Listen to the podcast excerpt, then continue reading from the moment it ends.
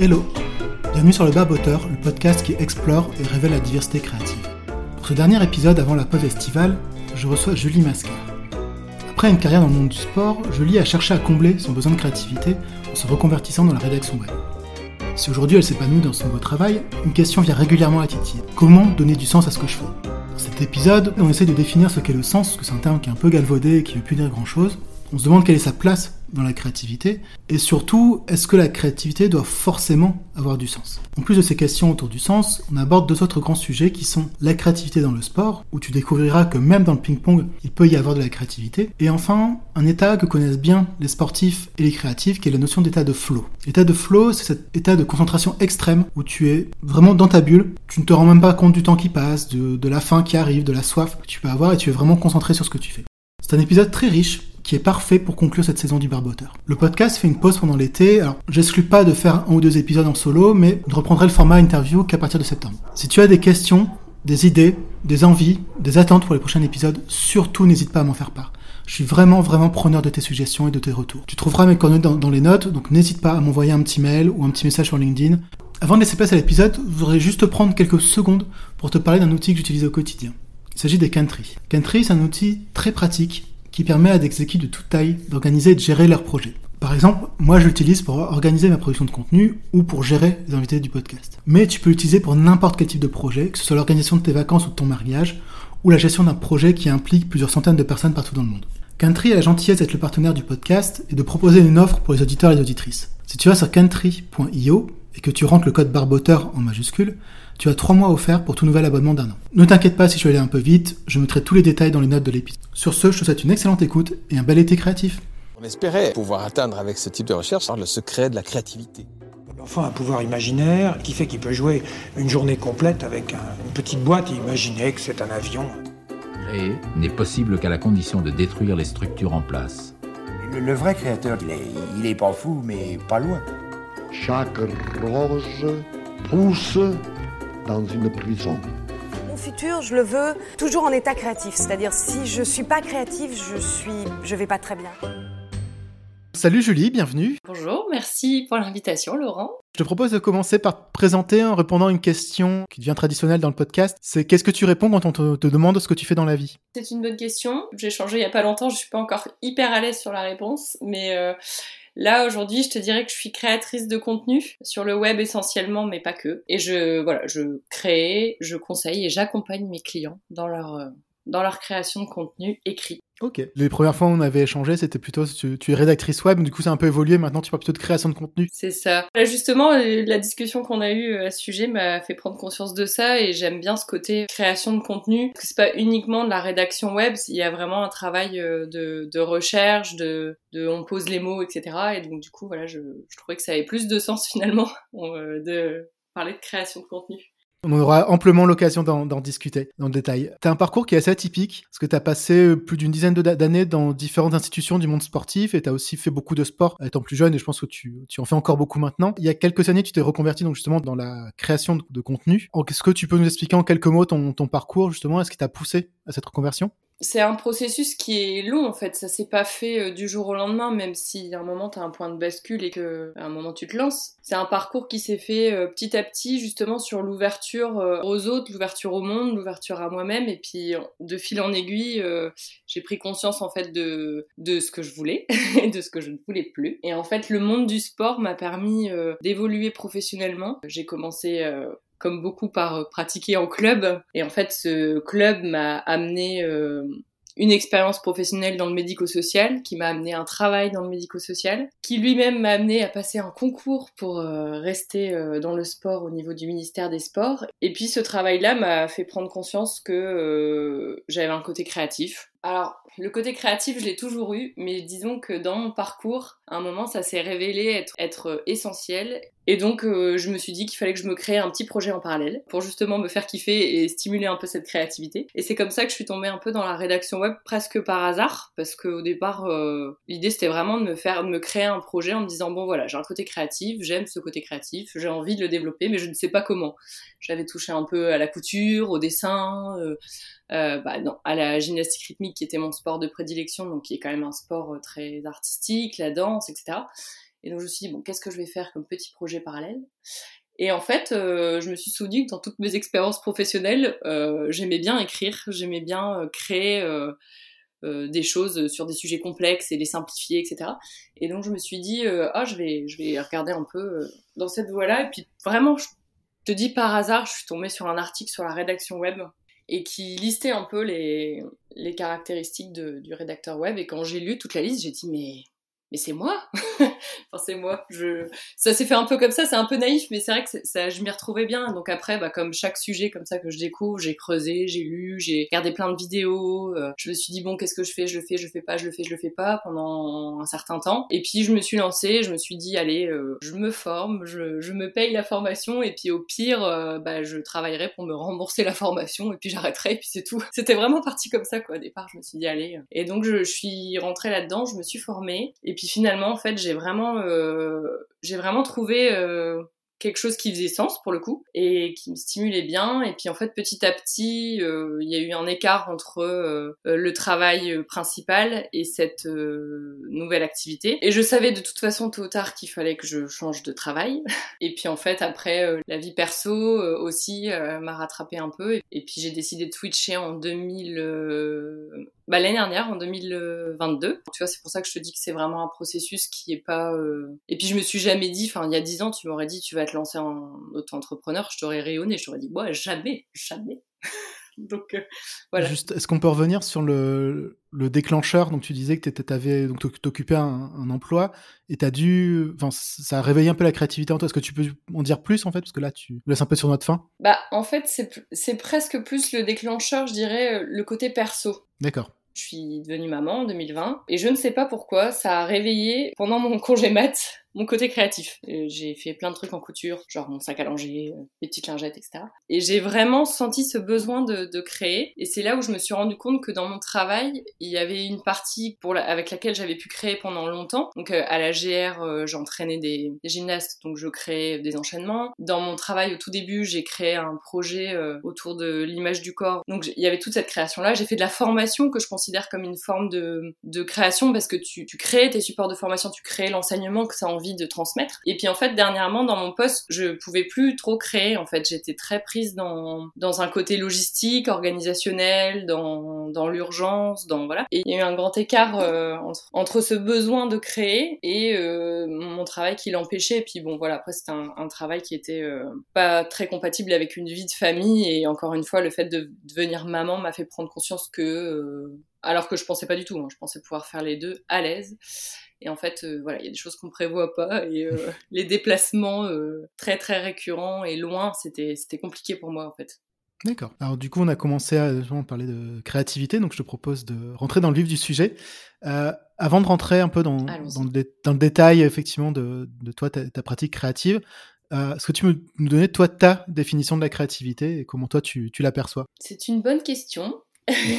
je dirais, dans la créativité, je pense qu'il y a une notion un peu d'invention. En fait, au départ, je pensais que, tu vois, être créatif, c'était genre euh, euh, être peintre ou être euh, chanteur ou mhm. être tu vois, d'avoir une, une discipline phare. Et en fait, je me suis rendu compte dernièrement, un peu d'ailleurs grâce à Aurélie Brunet que tu as interviewé, et puis aussi par rapport à, ce que tu fais, tu vois, ton podcast, que la créativité, c'était pas juste je suis ça ou ça ou ça, c'était une forme d'expression, mais qui pouvait prendre des formats totalement différents. Tu vois, que tu crées un, un podcast ou euh, euh, une méthode d'enseignement ou, euh, ou, une chanson, ça n'a rien à voir, mais dans, dans, tous les, dans tous les cas, il y a un processus créatif qui t'amène à inventer quelque chose de nouveau, d'original, d'apporter un autre regard sur, sur un sujet déjà traité, et le tout dans, dans l'idée de le transmettre à quelqu'un et de générer du coup une émotion. Pour moi, il y a un humain derrière et c'est un peu le, ce qui me gêne avec ChatGPT et, et l'intelligence artificielle en ce moment. Pour moi, dans le côté créatif, il y a une relation humaine derrière, en fait. Tu t'adresses à quelqu'un. Oui.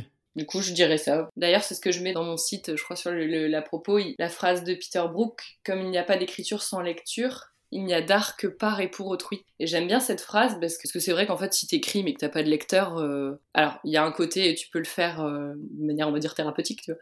Ça fait du bien aussi d'écrire pour soi et pour exprimer et pour faire le tri et pour vider. Mais quand tu crées un article, par exemple, je le crée pour qu'il soit lu. Si c'est pour que personne le lise, ça n'a pas de sens, justement.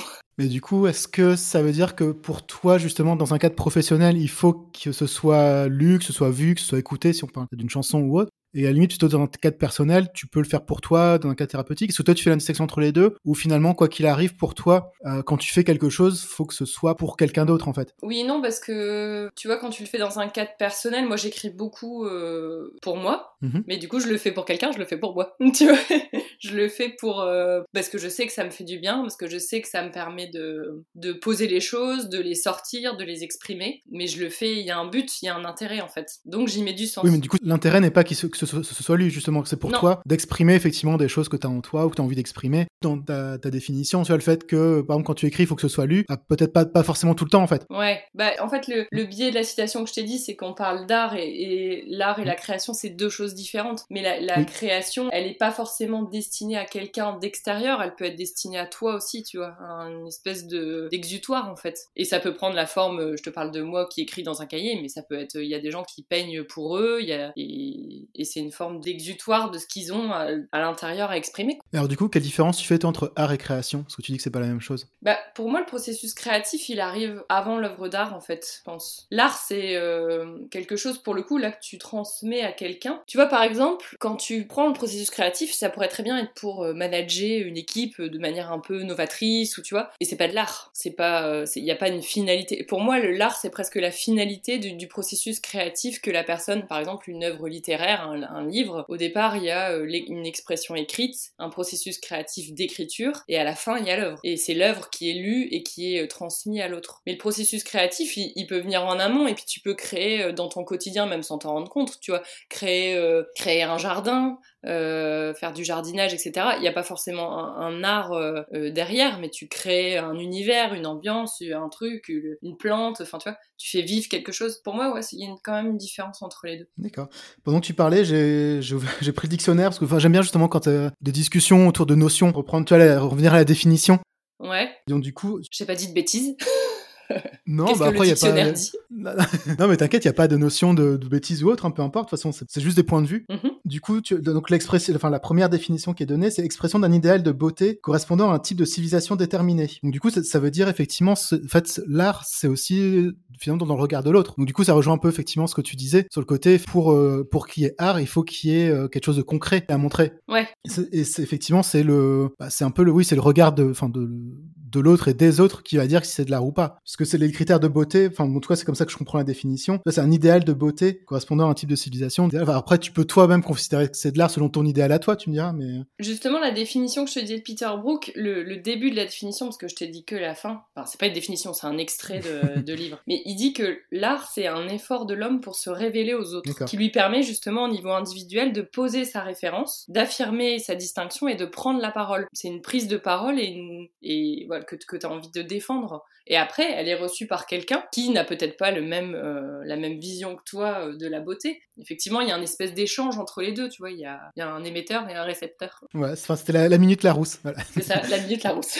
Merci. Après, c'est intéressant, c'est c'est des, concepts, en fait. Euh, L'art, c'est comme la créativité, c'est comme euh, plein d'autres plein d'autres concepts, comme la spiritualité, dont on parlait justement avec Aurélie, que tu as, que tu as mentionné. C'est des concepts, en fait, qui sont tellement larges, Mhm. chacun a sa propre définition, sa propre vision des choses, et c'est aussi ça qui est intéressant, justement, c'est de confronter un peu les, les visions et, et les définitions. Et c'est marrant parce que avant, j'aurais été, euh, enfin, genre quand j'étais au lycée, j'aurais été incapable de faire une disserte euh, de philo sur euh, l'art est-il beau et euh, ça me paraissait complètement euh, impossible. Et là aujourd'hui, je me dis ah oui, euh, en fait, je pense que j'aurais bien aimé les cours de philo si aujourd'hui j'étais euh, au, au lycée. Mais bon, à l'époque, j'étais trop cartésienne et terre à terre. C'est- je pense que c'est en vieillissant, tu te dis, ah ouais, finalement, la philo, tu, on- on- ça apporte des trucs, tu vois, on apprend comme ça. C'était pas ça si amène mal des que choses ça. intéressantes.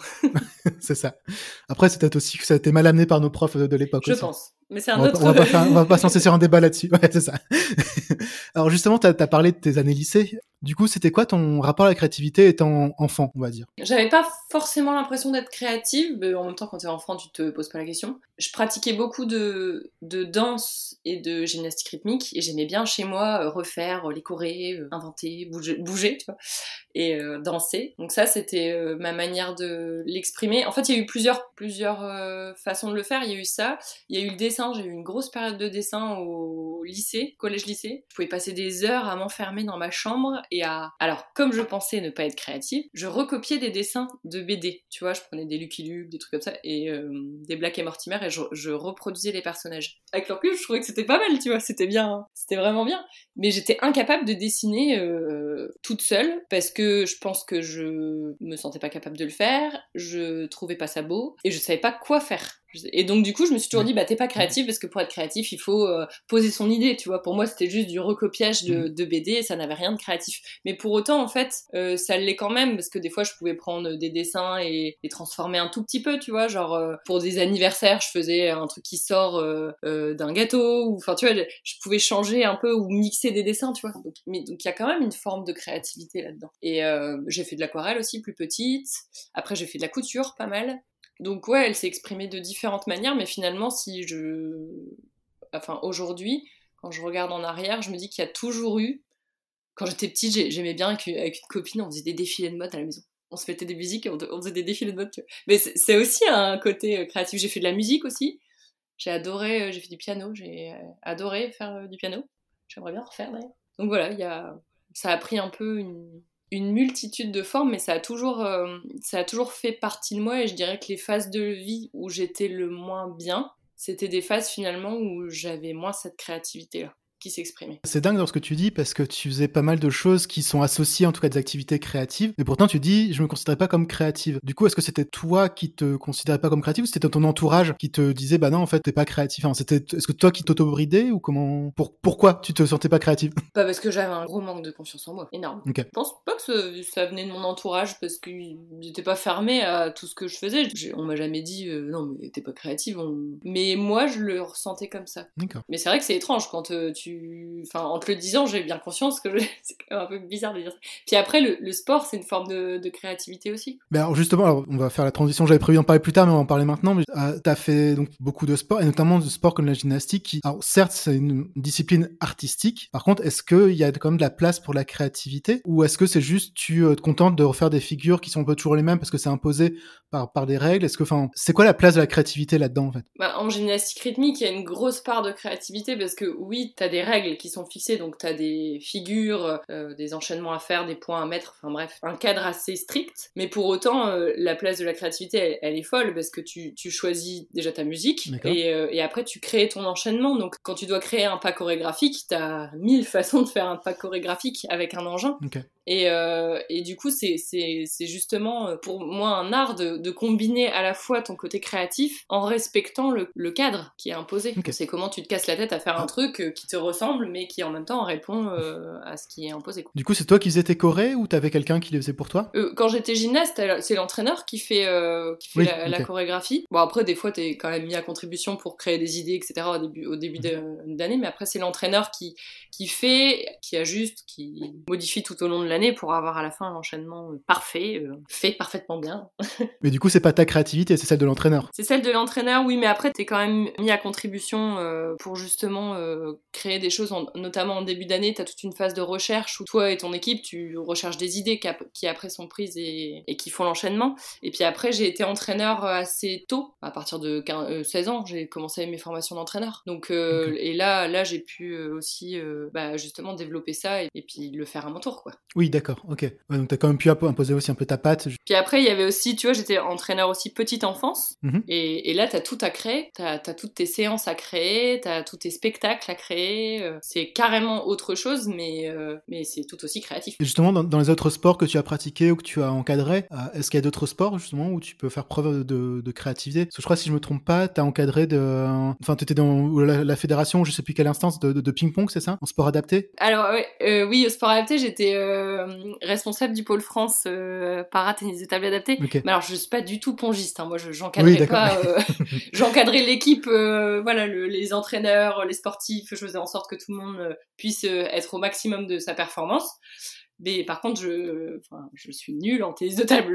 Je suis vraiment, vraiment nulle. Est-ce que même dans le ping-pong, on peut trouver de la créativité ou il y a quand même des limites euh, Bah, t'as toujours une forme de créativité à partir du moment où, où tu dois exprimer une performance. En fait, c'est comment tu vas amener ton sportif à donner le meilleur de lui-même à l'instant T de sa compétition. Et donc, t'es toujours obligé de créer. Tu crées des entraînements, tu vas adapter, euh, tu vas créer des exercices pédagogiques euh, de panier de balles, tu vois, par exemple, en tennis de table, pour, euh, pour travailler ce point-là et pour faire évoluer le jeu de telle manière plutôt que de telle manière. Et c'était d'autant plus intéressant de le faire dans le contexte du sport adapté où t'as as aussi l'impact de la déficience sur le sport. Et moi, j'étais admirative parce que j'avais, pas que j'avais des a priori sur le tennis de table, mais c'était pas une discipline, enfin, j'avais jamais fait de tennis de table de Mhm. ma vie.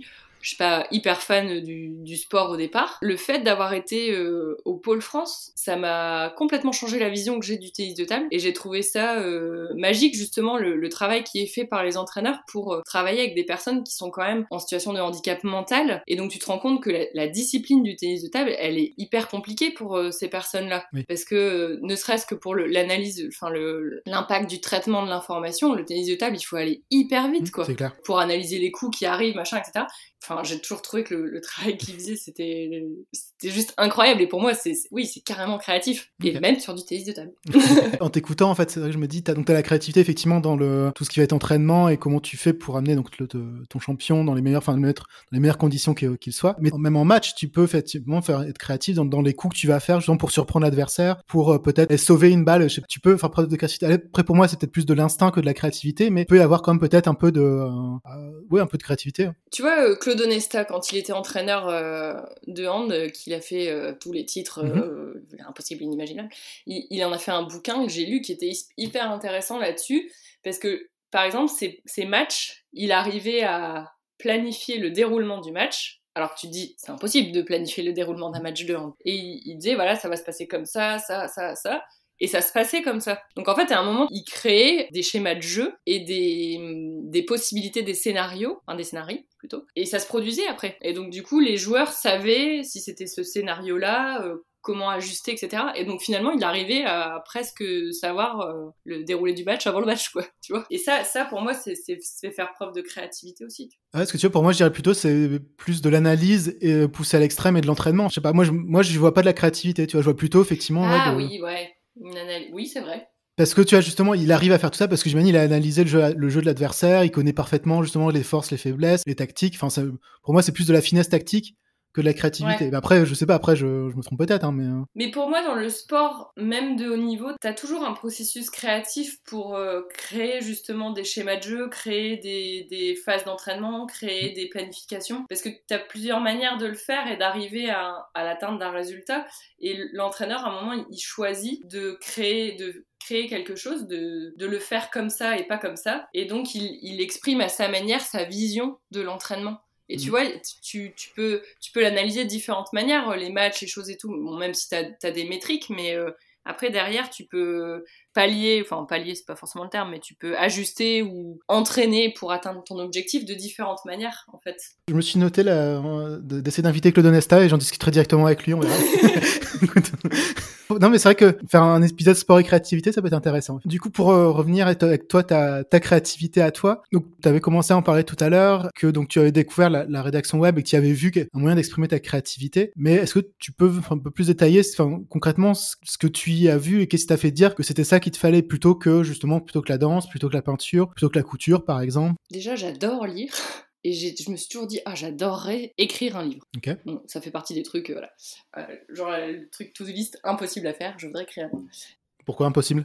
Bah, parce que ça demande un temps considérable, des idées. euh, je, sais, je sais même pas comment commencer, tu vois. Mais euh, j'ai pas l'idée précise du livre, tu vois, en tête. Je me dis toujours, il faudrait que j'ai l'idée de ouf, et là j'écrirai. Mais en fait, non, je pense. Bon, bref, on va pas rentrer dans le, le débat de comment Ouais. on écrit un livre, mais il y a eu ça, et, euh, et vraiment, je me suis demandé un moment, bon, qu'est-ce que j'aime bien faire, qu'est-ce que j'aime pas faire, euh, qu'est-ce que je veux plus. C'est un peu le tableau, j'aime, j'aime Oui. pas, je veux, je veux plus. Et dans mon boulot, ce que j'aimais bien faire, c'était. Écrire, euh, bah écrire euh, soit des, des, rapports, des trucs, soit vulgariser un truc un peu technique et euh, le rendre accessible, soit expliquer tout un processus pour transmettre à quelqu'un l'info mais le décomposer, etc. Mais j'aimais bien écrire et on m'a toujours dit dans mes différents entretiens que j'ai eus dans les dernières années que j'avais cette capacité-là et que c'était bien écrit. Et donc ça m'a fait réfléchir et je me suis dit bah finalement j'ai quand même des capacités à l'écrit et c'est vrai que je, de manière générale je m'exprime mieux à l'écrit qu'à l'oral. J'ai toujours l'impression d'être confuse à l'oral là où à l'écrit j'arrive à structurer. Et du coup, ça, ça a fait pencher euh, vraiment la balance sur la rédaction web. Et le côté créatif, c'est de dire, bah, en fait, en rédaction web, tu vas chercher des sources fiables, tu vas chercher des infos, mais tu vas créer euh, la vision du sujet comme toi tu le vois en fonction des infos que tu as et en fonction de l'intention de recherche des internautes quand tu fais euh, de l'optimisation. Et du coup, c'est hyper intéressant. Et des fois, tu vas même interroger, enfin, moi, pour certains clients, je vais interroger des, interviewer des experts et je trouve ça hyper riche. Tu as vraiment la parole de quelqu'un que tu transmets à l'écrit et que tu rends accessible pour d'autres. Enfin, je trouve ça super. Et du coup, est-ce que tu estimes justement que ta, ta soif de créativité, elle est assouvie avec ce métier ou malgré tout tu l'as encore et c'est pour ça que tu pratiques aussi d'autres euh, euh, tu parlais de la couture tout à l'heure par exemple est-ce que tu as quand même encore besoin d'autres activités ou tu te tu t'épanouis créativement parlant pleinement dans la rédaction web mmh, Non, j'ai besoin de faire des choses pour moi. Tu vois, par exemple, faire du sport, j'en fais toujours et c'est presque une obligation. Si je fais pas de sport, je pète un plan. En fait, je suis quelqu'un qui réfléchit beaucoup, beaucoup, beaucoup, beaucoup. Et le fait de faire du sport, ça me fait redescendre, si tu veux, plutôt que de rester perché dans mon cerveau, bah, faire du sport, ça manque un peu euh, sur terre, quoi. Et les phases où j'ai été blessée, où j'ai pas pu faire de sport pendant plusieurs mois de suite, c'est des phases où euh, mentalement c'était compliqué pour moi. J'ai une espèce d'énergie, tu sais, à évacuer. Donc, et en fait, justement, je pense que cette énergie à évacuer, c'est euh, en partie une créativité à évacuer. Et donc, je fais beaucoup de sport. Et, euh, et après, euh, non, j'aimerais bien avoir le temps de créer des écrits pour moi. Tu vois, je t'avais parlé que je voulais peut-être faire une newsletter ou un livre, peut-être, pourquoi pas. et, mais tu vois, d'avoir ce temps de, de, recherche et de création pour moi, mais que je pourrais partager aux autres, ça, c'est un truc que, que j'aimerais euh, faire, que je peux pas faire à l'heure actuelle, mais euh, euh, je sais que c'est dans, dans, les projets à plus ou moins long terme. Mais donc non, pour répondre à la question, je, je peux pas le faire que pour les clients parce que bah parce que ça reste quand même bridé sur les sujets, etc. Il y a des commandes que j'ai qui me plaisent pas en termes de sujets, mais qui sont bah, qui sont là quand même et qu'il faut, qu'il faut traiter quand même. Mais j'essaie quand même d'y mettre un une petite touche de, de sens pour pour les faire. On va y arriver à la question du c'est ça. mais voilà, du coup, oui, j'ai besoin, euh, j'ai besoin d'avoir ma, euh, mes, mes, manières de faire et le sport, tu vois, j'ai vraiment besoin de faire du sport. Il y a quelque chose que tu as exprimé à plusieurs reprises, c'est justement effectivement ce besoin de créer, d'où tu parlais de créativité expulsée aussi. Sur ton site, pareil, tu, tu parles d'un, vraiment d'un besoin de créer. Pour toi, j'ai l'impression qu'il y a quand même quelque chose un peu viscéral. Est-ce que tu as réussi à identifier d'où ça vient et pourquoi tu, tu as ce besoin-là? Alors ça, c'est la question à 100 balles. J'en ai aucune idée. Je sais pas du tout d'où ça me vient. Alors, si, peut-être de dire que j'ai une mère qui est créative, mais euh, enfin qui est créative, oui, qui a fait beaucoup de musique, peinture, etc., qui s'est toujours intéressée à ça, donc il y a peut-être une part génétique, j'en sais rien. Ou alors ça fait partie de mon chemin de vie, euh, et là on va arriver sur le domaine spirituel, mais euh, je m'intéresse un peu euh, à la question du, du chemin de vie et de ce pourquoi on est sur Terre. Et en tout cas dans le mien, c'est créativité et confiance, mon chemin de vie. donc quand tu vois, enfin quand tu lis ça, et ça m'a mis un peu, enfin je me suis dit waouh, en fait c'est vrai que depuis que je suis ado, j'ai identifié que j'avais pas confiance en moi, je l'ai identifié grâce à la GR. Et depuis que je suis ado, j'essaye de travailler cette confiance, mais je sais que ça reste un point de faiblesse euh, chez moi. Et effectivement, j'ai toujours eu de la créativité. Et là, tu, lis ça à 36 piges, tu dis euh, oui, chemin de vie, machin. Bah, les deux mots, c'est créativité et confiance. Et c'est en gros, c'est de dire euh, il faut vraiment dépasser le problème de confiance en soi pour exprimer pleinement sa créativité. Et là, je me dis, waouh, il y a quelqu'un qui a regardé ma vie, qui l'a analysé, qui a écrit dans un livre. Enfin, c'est, après, voilà, il y a tout un, chapitre sur, sur les chemins de vie. Mais quand je lis le mien, je me retrouve vachement et c'est drôle parce que la créativité elle a une place énorme. Donc je sais pas d'où ça vient, peut-être que c'est ma une sorte de mission de vie euh, que je dois exprimer euh, une créativité en tout cas, euh, c'est un peu comme ça que je l'identifie maintenant, je, je, sais pas trop, je sais que c'est un peu perché hein, ce que je suis en train de dire Non, bah t'inquiète pas. Mais juste, tu parles de confiance, et c'est, enfin, pour moi, justement, tu vois, la, la GR, c'est comme un sport qui demande une sacrée confiance, parce que tu, enfin, si- surtout si tu fais de la compétition, où t'es là devant des dizaines, peut-être des centaines de personnes selon le niveau que tu avais, plus t'es dans une tenue qui est pas la tenue tous les jours non plus, euh, qui est pas simple, j'imagine, peut-être non plus à porter, enfin, donc, euh, je sais pas, pour moi, j'associe ce type plutôt un sport, effectivement, qui nécessitait quand même une grosse confiance en soi. Ouais, et pour autant, quand tu discutes avec des gymnastes, il y en a plein qui n'ont pas confiance en elles. D'accord. Je sais que c'est très paradoxal, mais euh, j'avais peur des compètes. J'avais peur du regard des autres. J'avais vraiment cette appréhension du jugement de l'autre sur ce que je faisais, parce que j'estimais que c'était pas assez bien, pas assez ceci, pas assez cela. C'était toujours mieux, tu vois, dans ma tête que ce que je faisais en vrai, on va dire ça comme ça. Et, et j'avais vraiment cette peur viscérale, mais en même temps, j'ai jamais fui devant la peur, j'ai toujours plutôt essayé de persévérer, de travailler. Et donc quand je l'ai identifié, c'était bon, ok, euh, je manque de confiance en moi, comment on fait pour avoir confiance en soi? Tu vois, c'est plus... euh, Ouais. Euh, Il y a un problème, il y a une solution. Bon, ça fait des années que je travaille cette confiance en moi. Mais elle a quand même évolué parce que tu vois, je t'ai dit, il y a 10 ans, j'aurais été incapable de, lancer ma boîte et de quitter euh, un boulot quand même qui, en termes de sécurité, était euh, très sécure. Ouais, j'ai toujours eu des peurs, mais j'ai jamais fui. Et ça, ça, je pense que c'est c'est ça qui, me sauve la mise euh, par rapport à ce problème de confiance en soi. Après, je me posais une question de l'importance que peut avoir justement la, la peur dans la créativité, parce que du coup, des fois, tu peux justement cette peur-là, tu peux la transformer aussi en quelque chose de, de créatif. Et j'essaie de, de réfléchir en fait à des, des exemples, mais là, j'en vois pas comme ça. Enfin, je sais Ah pas, ouais, c'est juste intéressant. une réflexion comme ça. Mais c'est c'est vrai que c'est intéressant, il y a peut-être quelque chose à creuser là. Parce que justement, tu vois, dans la créativité, de manière générale, tu as quand même justement les émotions qui jouent un rôle assez fort. Je pense notamment à Valentine, que j'avais interrogée, qui, elle, a besoin d'être dans des émotions plutôt positives pour créer. D'autres qui, au contraire, ont besoin d'être plutôt dans des émotions un peu plus négatives. D'autres, peu importe, enfin, tu vois. Et du coup, je me dis, la peur peut être aussi, justement, un moteur à la créativité. D'accord. Ouais. Pour moi, tu vois, en t'écoutant, je me dis que je, je suis plutôt comme Valentine, c'est-à-dire que moi, quand euh, on faisait des, démonstrations avant les compétitions, j'étais j'étais du genre, tu vois, euh, imprévisible. Genre, je peux te faire un enchaînement euh, super bien tout le temps, et puis le jour de la démo, je te fais un lâcher, mais monumental, un truc pire, tu vois, une belle faute franche. Et après, nickel. Tu vois, une fois que j'avais fait cette faute-là, tout le reste, alors c'était bon, parce que je pense que j'avais aussi besoin de me racheter derrière. Mais j'étais pas du genre à faire 12 fautes, c'est plutôt du genre à en faire une franche, après dire, bon, c'est bon, c'est fait, allez, on y va.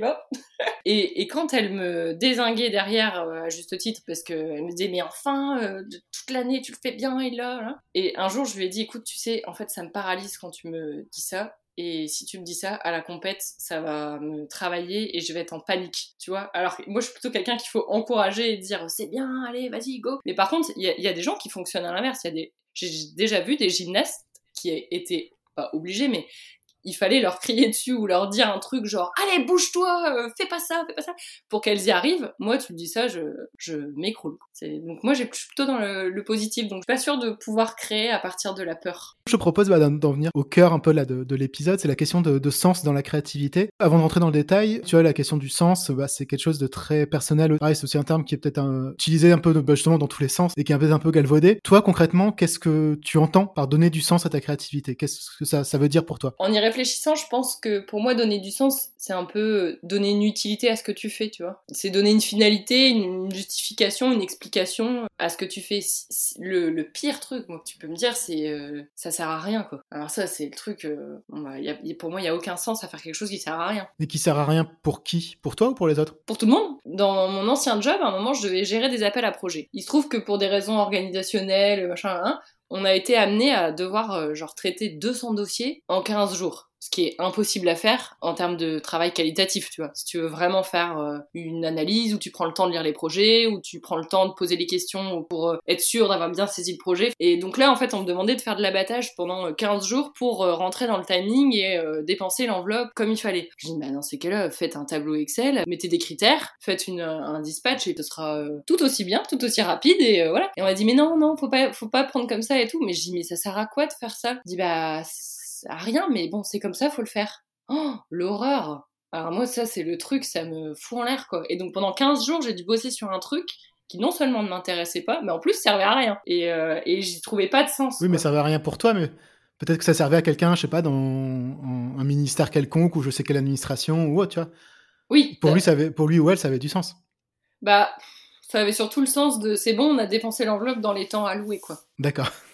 Bah, du coup, tu tu mets pas l'argent là où il a un intérêt à être et là où tu vas vraiment aider. Ce biais-là, c'est de dire, bon, ok, celui qui sait bien écrire un dossier, bah, il a de la chance, il aura des sous. Et puis celui qui sait pas écrire un dossier, bah, il en aura pas. Mais en fait, si ça se trouve, celui qui sait pas écrire le dossier, il a un super projet de ouf, avec un impact de ouf, Mhm. mais du coup, on prendra pas le temps de le voir. Et ça, ça, c'est vraiment un truc, euh, Ouais, je comprends. pour moi, enfin voilà, de me dire, euh, ou pareil, tu, tu fais des notes euh, qui vont pas servir, ou tu sais, tu prépares des visites ministérielles qui, n'ont pas lieu. Mais voilà, bah, ça c'est le truc, euh, c'est ce genre de choses, moi ça me.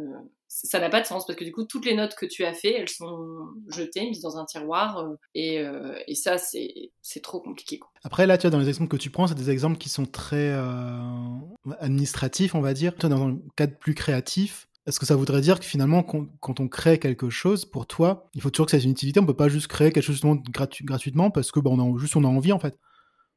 Bah, si, il y a une utilité puisque t'en as, t'en as envie, donc c'est que ça, ça a du sens pour toi, en fait. C'est plus si, si la personne qui crée n'y voit pas d'intérêt et aucune utilité et aucune finalité, bah c'est pourri, en fait. Tu vois, ce serait de dire, euh, je sais pas, alors, si je trans... parce que là, c'est vrai que c'est des exemples dans un cadre professionnel, mais euh, dans un cadre personnel, il doit y avoir d'autres exemples, j'en ai pas en tête là, mais tu vois, de trucs où, tu- dis, bah ouais, mais si on fait ça, ça sert à rien. Ah ouais, bah alors pourquoi on le fait? Bah parce qu'il faut le faire. Ah non, non, non, c'est pas possible. Moi, ça, c'est le genre de choses. euh, Oui.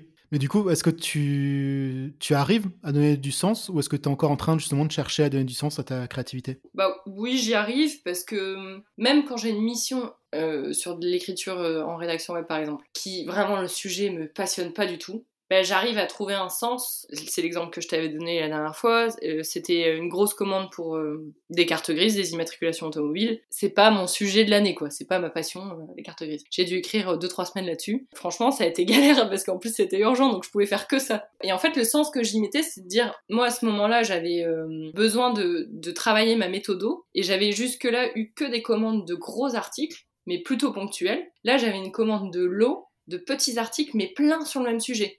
Je me suis dit, bon, bah voilà, bah au moins, euh, le sujet ne t'emballe pas, clairement, mais euh, tu vas pouvoir travailler ta méthodo et gagner du temps en rapidité d'écriture, etc. Et, voilà. Et au début, la première semaine, c'est vrai que j'ai un peu pesté. Et après, au fur et à mesure, euh, je pestais de moins en moins. Et, à la fin, j'étais contente de l'avoir fait, tu vois. Et en plus, du coup, bah voilà, c'était un moment où j'avais besoin de, de trésorerie. Ça, C'était c'était une commande qui arrivait d'un coup. Enfin voilà, j'ai besoin de trésorerie, je fais cette commande, ça m'apporte de la trésorerie. Voilà. C'est l'objectif, c'est la finalité que je donnais à ça. C'était pas de creuser mes connaissances sur les immatriculations automobiles. Mais donc du coup, de ce que, ce que j'entends de ce que tu dis, c'est que finalement pour toi le sens, bah, il est un peu au cas par cas. Ça pourrait être justement être aussi quelque chose de, de plus profond, quelque chose justement qui te, qui vont dire, qui est, j'essaie de trouver, trouver le, le en termes- euh, parce que là tu parles de cet exemple-là, mais est-ce que tu vois justement trouver du, du sens, ça peut être justement dans la façon dont tu fais ton métier. Enfin, j'ar- j'arrive pas à formuler ma question, donc je pense, euh, je, je vais essayer de, de recommencer. Du coup, pour, pour toi, la notion de, recherche du sens, elle est au cas par cas ou tu arrives à trouver euh, un sens qui est euh, bah, là euh, tout le temps en fait? Dé- Débrouille-toi avec ça. Merci. je pense que globalement, j'arrive à mettre du sens quand je me dis que je traite avec des humains pour des humains. J'y mets du sens parce que je réponds à un besoin, tu vois? Pour le coup, c'est quelqu'un qui me demande un texte parce qu'il en a vraiment besoin. Globalement, oui, je le mets le sens parce que je me dis, bon, cool, j'aide quelqu'un sur un domaine que lui maîtrise moins que moi, ou alors juste il a pas le temps et il veut déléguer, euh, en l'occurrence de faire de la rédaction web. Et du coup, je crée des choses qui vont l'aider puisque ça va lui permettre d'avoir euh, ce dont il a besoin. Ça, c'est le sens général que je mets dans mon travail aujourd'hui. Alors, aussi bête que ça puisse paraître, hein, mais j'avais pas ça dans mon, dans mon ancien job, en fait. Et le, fait de répondre à un besoin de quelqu'un. Et c'est un peu ce que j'ai toujours eu dans mon parcours, euh, ce besoin euh, de contact et de lien à l'autre, aux autres. Et aujourd'hui, bah, le sens que je mets dans mon métier, c'est ça, c'est de dire finalement j'aide les autres à leur faire profiter de ma capacité de euh, d'écrire sur le web ou ailleurs, mais d'écrire quoi. Mais alors justement, là, on- depuis tout à l'heure, on parlait de ta, ta partie euh, rédaction pour le web. Et du coup, tu as aussi la partie rédaction pour le, le magazine d'Aurélie, où du coup, c'est quand même des façons de faire différentes. Est-ce que, euh, si je me trompe pas, pour Aurélie, c'est juste tu fais de la retranscription des, en- des entretiens, c'est ça? Ou tu rédiges aussi toi des Je textes? rédige aussi des textes. J'en ai rédigé un dans le premier numéro, Oui. un dans le deuxième, et euh, des petites pastilles aussi. Et après, je fais oui essentiellement de la retranscription d'interview, mais avec un apport créatif quand même. C'est pas que de. Alors voilà, c'était- c'était la question que j'allais te poser Est-ce que tu- toi, tu voyais une différence en termes de créativité entre ton écriture pour le magazine, ton écriture pour le web? Parce que dans tous les cas, ça, ça reste quand même pour un, un client, même si c'est une amie, ça reste quand même une cliente. Oui. Euh, voilà. Est-ce que du coup, toi, tu vois une différence ou pas? Je vois une différence parce que les codes de l'écriture web, c'est assez, euh, tu sais, c'est genre des phrases plutôt courtes, plutôt directes, etc. Sur un magazine comme celui d'Aurélie, tu peux te permettre d'avoir euh, des passages pas plus lyriques, mais plus longs, plus euh, travaillés autrement. Tu vois, t'as as moins un peu cette contrainte de lecture puisque c'est une lecture sur papier. Et après, euh, c'est pas juste de la retranscription euh, pure de, elle pose une question et moi je traduis, enfin je retranscris la réponse en enlevant euh, ce qui va pas. Mais c'est plus, euh, je vais essayer de recréer l'ambiance. Tu vois, moi typiquement quand j'écoute l'interview, j'imagine toujours où ils sont, s'ils sont en train de boire un thé, s'ils sont en train de, de rire, etc. Et j'essaye dans l'écrit de retranscrire l'ambiance qu'il y a pour que le lecteur il soit un peu à table avec Aurélie et la personne. Et donc il y a des passages où je vais pas faire que de la retranscription de paroles, mais je vais expliquer euh, un fou rire, un truc, un côté espiègle ou j'en sais rien, un côté malicieux pour que les gens s'imprègnent de euh, comment est la personne et comment est l'ambiance de l'interview. Ah non, je comprends. C'est un peu ce que j'essaye de faire, moi, avec les, les transcripts. On n'est pas juste sur la retranscription des paroles où ça n'a pas de sens. Où c'est- je trouve que ça n'a pas d'intérêt à lire, en fait. Oui. Effectivement, si t'as pas le contexte, c'est pas d'emmener ton lecteur avec toi, comme tu dis, sur re- recréer l'univers et tout, je trouve effectivement tu, tu perds énormément de choses. Oui, de richesse. euh, et en plus, ce qui est top, c'est quand j'ai un retour euh, euh, d'Aurélie ou de la personne interviewée qui dit Ah, super, ça retranscrit bien le. Parce que moi, j'y étais pas en fait. Tu vois, moi, je, fais juste écouter, j'ai aucun visuel, j'ai pas de. J'ai que le son. Donc j'imagine que c'est ça. Des fois, il y a des. Tu sais, il y a des silences, t'interprètes les silences. En fait, je les interprète avec ce que j'entends et souvent, c'est plutôt juste. euh, c'est c'est ça- c'est cool parce que je me dis, ah bah, je les retranscris comme, euh, comme j'étais à table avec eux, quoi. Ouais. Pour en revenir à la question de sens, comment tu fais toi justement pour euh, pour trouver le, le sens dans ce que tu fais? Ça reprend peu la question que je t'avais posée tout à l'heure, mais euh, c'est quelque chose que tu questionnes systématiquement ou c'est quelque chose que tu vas chercher forcément toi à l'intérieur ou c'est des fois on, tu, en échangeant avec les autres que tu as trouvé le sens? Je- Ma question elle est pas claire en fait. Elle est claire Bah ou pas? si, je Non? pense, euh, enfin, Ouais. est-ce que je mets du sens systématiquement Est-ce que je cherche du sens systématiquement? Non. Comment tu fais pour chercher le sens plutôt? Enfin, c'est plutôt ça, peut-être la, la- la question tout simplement. Bah, je pense que des fois, tu vois, typiquement quand on est en train de parler là ou quand je prépare l'interview euh, en relisant les questions avant, je me dis, euh, ok, c'est quoi le sens de ce que je fais? Ou alors quand j'ai l'impression qu'il n'y a pas de sens, je me pose la question, bon, c'est quoi l'intérêt? C'est quoi le, le sens du truc? Mais sinon, euh, je fais les choses pas telles qu'elles viennent. Je me pose pas toujours la question dès qu'il y a un client qui m'appelle. Alors attends, est-ce que c'est un sens? Est-ce que je... Puis il y a une question d'intuition aussi, tu vois. Par exemple, euh, il y a une euh, cliente qui m'a appelée, euh, elle me demande quelque chose et je suis hyper gênée parce qu'elle me demande un devis et j'arrive pas à lui faire. J'ai l'impression que ça n'a pas de sens et je pense que je vais l'appeler pour lui dire. Ouais. Parce que ce qu'elle me demande, c'est tout et rien et en fait, j'ai l'impression que si je m'embarque là-dedans, je vais plus lui prendre son argent pour avoir un truc qu'elle espère mais qu'elle aura pas. Et donc je préfère lui dire en lui disant, mais attendez, fait comme ça, dans ce- cet ordre-là, ça n'a pas d'intérêt. Et en fait, ça me met mal à l'aise de lui faire ce devis à cause de ça. Donc je pense que je vais lui expliquer. Ouais, non, je, te, je te comprends.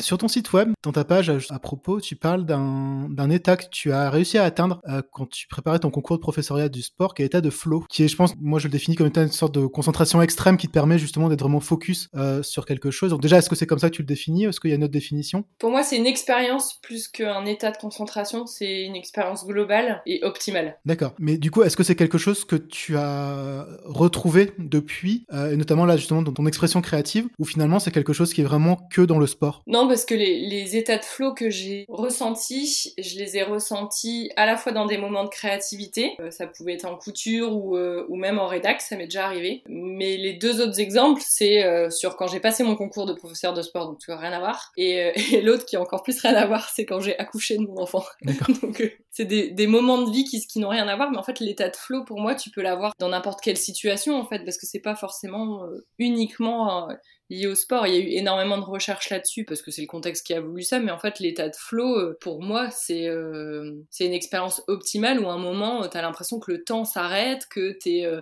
dans une espèce de, bah, de vague créative où où t'es en, en mode productivité euh, au top. Genre il y a tous les feux sont verts quoi. C'est fluide, ça et et t'as une, espèce de décharge de bonheur. C'est bizarre à expliquer, mais c'est vraiment genre moi j'ai l'impression d'avoir un peu un sentiment presque pas d'être invincible, mais presque tu vois d'être euh, voilà, je suis, en, je suis là-haut, là, je suis, je surfe sur la vague et, euh, et rien peut m'arrêter, quoi. C'est vraiment cette sensation-là et je trouve qu'à ressentir, c'est, c'est extra, quoi. Mais tu te rends compte sur le coup ou c'est quelque chose, c'est après coup, tu te dis, ah putain, euh, en fait, j'y- étais et je m'en suis pas rendu compte? Euh, bah, c'est en l'analysant après coup. Enfin, ça dépend parce que sur le moment, je ressens un état de bien-être que... qui m'imprègne vraiment. Et donc, du coup, après, quand euh, plus tard, je me, je me dis, bon, où est-ce que j'étais en état de flow? Là, je me dis, ah ouais, là, là, j'y étais. Parce que j'ai cette sensation de bien-être qui revient et c'est quand est-ce que je l'ai ressenti Là, là, je l'ai ressenti. Et des fois, ça peut être très court. T'as pas forcément un état de flow euh, euh, qui dure, euh, je sais pas, une heure, deux heures, trois heures. C'est juste cette sensation à un moment d'être, voilà, sur une vague, de surfer. C'est toi qui le déclenche ou ça vient quand tu justement tu t'y attends pas ou tu en gros c'est ce qu'il y a un processus que tu mets en place enfin pour te rendre dans des conditions favorables ou finalement ça vient de n'importe quand et n'importe comment? Je pense qu'il y a peut-être des étapes à mettre en place pour que tu puisses atteindre cet état. En fait, je me suis jamais trop posé la question. Là, c'est plus euh, quand je l'écris et quand je l'analyse et quand j'y repense que je me dis ah oui, là j'y étais, là j'y étais, mais je me suis jamais amusée à me dire alors attends dans tous ces cas-là, comment j'étais, comment. À chaque fois, j'avais un, un but Oui. vraiment précis. C'était un peu une notion de défi à atteindre quoi. Je pense que ça c'est un des éléments qui fait euh, qui peut faire l'état de flow parce que du coup t'es concentré sur ton objectif. Et à un moment t'es tellement concentré dessus et t'es dans une espèce d'immersion totale en fait t'es es dans ta bulle quoi. Et c'est pour ça que le temps après il a plus de tu, tu le perçois plus parce que en fait t'es dans dans ton truc quoi. T'es complètement dans ta bulle. Et focus sur euh, ton objectif et ton défi. Et donc t'as toute l'attention qui est mise dessus et toute ta ta créativité et ta productivité qui est en œuvre et ça fait un résultat de ouf quoi et, et à la fin tu fais oh,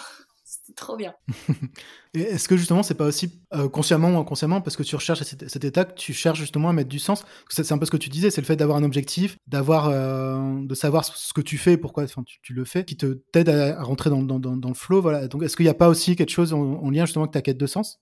Euh, peut-être, je pense que bah je m'étais pas posé la question jusqu'à maintenant, mais oui, je pense qu'il y a, une, histoire de sens parce que l'objectif que tu te fixes, il y a une question de motivation euh, intrinsèque, tu vois, c'est pas juste je le fais pour faire plaisir, euh, c'est un objectif que tu te fixes vraiment pour toi. Et donc finalement, c'est que ça a un sens profond pour toi. Donc pour moi, oui, c'est lié parce que ça fait partie de du sens de de ce que tu fais, de ce que tu veux, de à ce moment-là. Donc oui, ça c'est plein de sens de d'atteindre cet objectif. Donc les deux sont liés pour moi. Ça marche. Mais écoute, là on, a- on arrive à la fin là, de, de l'épisode.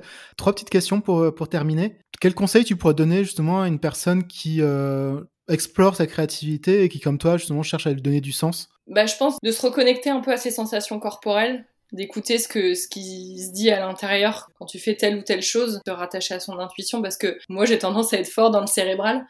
Et du coup, un moment de, de revenir à tes sensations corporelles, c'est revenir au niveau du cœur, de l'intuition, de ce que tu veux vraiment et de ce qui résonne en toi. Et je pense que c'est là où tu trouves le sens, tu vois, c'est un peu... euh, Pour, pour conscientiser le sens, justement, tu as besoin d'être connecté à, cette intuition. Et l'intuition, ça passe par, par les ressentis euh, corporels, la petite voix à l'intérieur. Donc c'est un moment, c'est de reconnecter le corps et l'esprit autour de, l'intuition. Je pense que c'est ce que je donnerais comme conseil. Après, je le verbaliserai peut-être pas comme ça selon euh, la personne et où elle en est dans son cheminement, parce que ça peut être un peu barré de dire Reco- reconnecte-toi à ton intuition.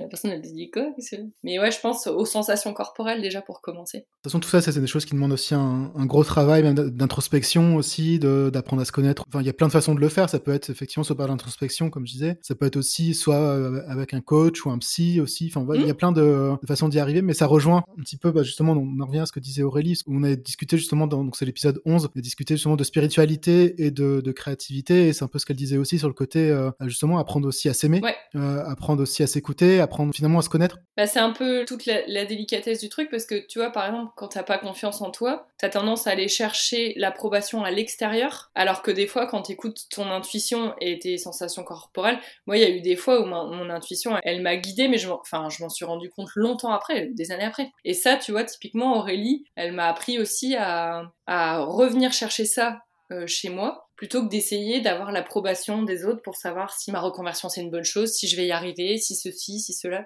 Donc ouais, se reconnecter à soi c'est primordial, mais ça demande d'avoir un de développer une certaine estime de soi et du coup si tu manques un peu de confiance ça peut être compliqué. C'est pour ça que je disais que ça peut aussi être euh, en, en allant chercher de l'aide Ouais. avec d'autres personnes. Il y en a qui arrivent tout seuls, justement, avec des introspections ou juste en discutant avec des amis, euh, d'autres qui ont besoin de, de coach, de psy ou autre. Voilà, il n'y a pas de, il y a pas une bonne façon d'y arriver. Non, puis tu peux tester différents, euh, différents formats. Moi, j'ai déjà vu de psy, j'en vois une, un coach. Et d'ailleurs, l'état de flow, euh, c'est par la psy que je l'ai identifié sur des moments de vie précis, parce que justement, on travaillait sur comment retrouver confiance. Et je veux dire, quand t'es en état de flow, t'es en mode euh, confiant, quoi. Et donc, c'est comment tu recrées cet état. Donc, du coup, c'est aller chercher les moments, les décortiquer. Ma question préférée, c'est quel est ton mot préféré de la langue française? Pas rigoler, mais justement, c'était flow. Ah ouais, c'est vrai? Bon, bah voilà. Et quand tu m'as posé la question, je, me dis, je lui dis ou je lui dis pas, mais c'est mon mot. en fait, au départ, j'étais partie euh, spontanément sur un autre, et puis en réfléchissant, euh, je me suis dit, ouais, mais il manque un truc dans ce mot-là. Et en fait, en écoutant un podcast, euh, j'ai entendu une nana parler de, de flow, mais plus au sens euh, euh, chemin de vie, mouvement. Et là, je me suis dit, ah, mais ouais, c'est ça. Et en fait, avant qu'elle le dise, je me suis dit, ah ouais, le flow. C'est ça, c'est ça le mot. Et j'aime bien justement ce côté euh, mouvement. Et euh, parce qu'en fait, euh, je suis quelqu'un qui a, j'ai besoin de mouvement. Je déteste quand c'est ça bouge pas. Et euh, enfin, j'ai besoin de fluidité et de mouvement. Et c'est ça que j'aime bien dans le. Alors, mon flow, c'est en anglais, en flux, c'est le mot français. Mais j'aime pas flux. Ça fait l'état de flow. Enfin, c'est flow au sens état de flow. Et je trouve que voilà, c'est ce côté fluide, mouvement. Je trouve ça juste euh, super quoi. T'es vraiment en, en mouvement sur la vague, tu sur la vague. Voilà, donc c'est euh, flow, mon mot. Mais alors du coup, c'est contradictoire avec les définitions que tu as données juste avant sur le côté, des fois tu as l'impression que le, du coup, le temps s'arrête. Enfin, moi je vois plutôt le côté un peu euh, figé. Alors c'est pas qu'il s'arrête, c'est qu'il se, il a plus la même euh, temporalité. C'est soit tu avoir l'impression qu'il il passe super vite, soit il passe super lentement, mais en fait t'as Ok. pas la notion du temps. C'est plus ça, tu perds la notion du temps. Tu vois, genre on peut te dire il s'est passé euh, deux heures, ah bon déjà? Ah et genre euh, là quand tu descends de, dans ton truc, d'un coup tu te mets à avoir super soif, super faim. Tu vois, et en fait tu te rends compte que t'étais complètement coupé. Et là d'un coup tout revient, tu fais ah ouais, ouais je vais aller manger un truc là, je vais aller boire un coup. Donc c'est plus c'est pas tant le temps qui s'arrête, mais c'est la notion du temps qui, qui est perdue. Ok. Un créateur ou une créatrice que tu apprécies, que tu voudrais euh, mettre en avant là sur ce podcast? C'est quelqu'un de, de vivant qui existe encore ou quelqu'un qui je savais pas si tu faisais référence. Peu à- importe. Ah parce que Ah non, non, je m'en fous. Non, non, je... peu importe. j'ai essayé d'être spontanée dans, dans ma réponse. Spontanément, c'était euh, Coco Chanel qui m'est venu à l'esprit. C'est quelqu'un, euh, son parcours de vie m'a toujours un peu sidéré et je trouve que c'est quelqu'un qui a eu une, une vie quand même assez complexe, qui a eu une grosse capacité de résilience, qui a su imposer aussi euh, une nouvelle ère au niveau de la mode et qui a une détermination euh, que je trouve admirable en fait. Donc voilà, je, ça c'est la personne qui m'est venue. Et après, c'était, euh, si jamais tu m'avais posé la question, non, il faut que la personne soit encore en vie. Je la connais pas bien, mais j'ai trouvé que son projet était plein de sens. Elle s'appelle Marion Guitier. C'est la créatrice de d'une marque de bijoux qui s'appelle Elle Essence. Et en fait, c'est quelqu'un qui a un parcours justement que je trouve bourré de sens. Et c'est ça que je trouve chouette euh, chez elle, parce qu'elle était dans tout ce qui était marketing, etc. Et elle a bifurqué euh, assez brutalement dans l'artisanat de bijoux, en lien avec la nature et, et sur de l'argent recyclé. Donc, euh, euh, enfin, en tout cas pour moi, ça avait forcément du sens. Et elle, elle a fait son propre marketing sur les réseaux sociaux, donc création de contenu, euh, podcast, réseaux sociaux, enfin, elle en a fait pas mal et ça a cartonné. Et donc, elle s'est dit, bah en fait, euh, moi je sais faire parce que j'ai un passif là-dedans, mais il y a plein d'artisans qui savent pas le faire. Donc, elle a créé une, académie pour les artisans comme elle, Artisan Academy. Et, euh, et elle crée une formation pour mettre à profit son expérience passée avec le nouveau métier et aider les gens comme elle qui sont sur un métier qui est euh, difficile. Enfin, quand tu crées des bijoux, ce genre de choses, t'es pas forcément très à l'aise avec tous les outils marketing, le web, etc. Et donc elle, elle arrive à allier les deux. Et tu vois, il y a une forme de créativité multiple parce qu'elle crée des bijoux, elle crée des contenus, elle crée un enseignement, euh, une formation. Tout ça avec euh, des valeurs euh, super chouettes sur la nature, le recyclage, etc. Et voilà, du coup, j'ai trouvé que c'était quelqu'un d'inspirant. Merci du coup beaucoup, Julie. Où est-ce qu'on peut te retrouver si on veut te suivre un petit peu, voir un peu tes, tes écrits, tes Euh, textes? bah, sur LinkedIn essentiellement ou sur mon site web. C'est les deux canaux euh, principaux parce que Instagram pour l'instant euh, j'y suis très peu donc Ça marche. Bah, de toute façon, je mettrai les liens dans, dans les notes du podcast et sur le, le transcript. Bah écoute, merci beaucoup. Bah, merci à toi pour euh, l'invitation. C'était une première et puis euh, c'était hyper intéressant du coup de réfléchir à tout ça euh, bah, avec quelqu'un. Je trouve que dans l'échange, on avance toujours plus vite. Cet épisode est terminé et j'espère qu'il t'a plu. Si c'est le cas et que tu souhaites me soutenir et faire connaître le podcast, je te propose deux actions. La première, c'est de me mettre une note ou un avis sur Apple Podcast ou Spotify. La seconde, c'est de partager le podcast sur les réseaux sociaux d'en parler à ton entourage en expliquant pourquoi tu as aimé cet épisode. Sache aussi que le barboteur existe sous forme de newsletter mensuel. Tu retrouveras des réflexions sur la créativité, des inspirations et des de ma veille. Tu trouveras le lien d'inscription dans les notes de l'épisode. Merci pour ton écoute et ton partage et à dans 15 jours.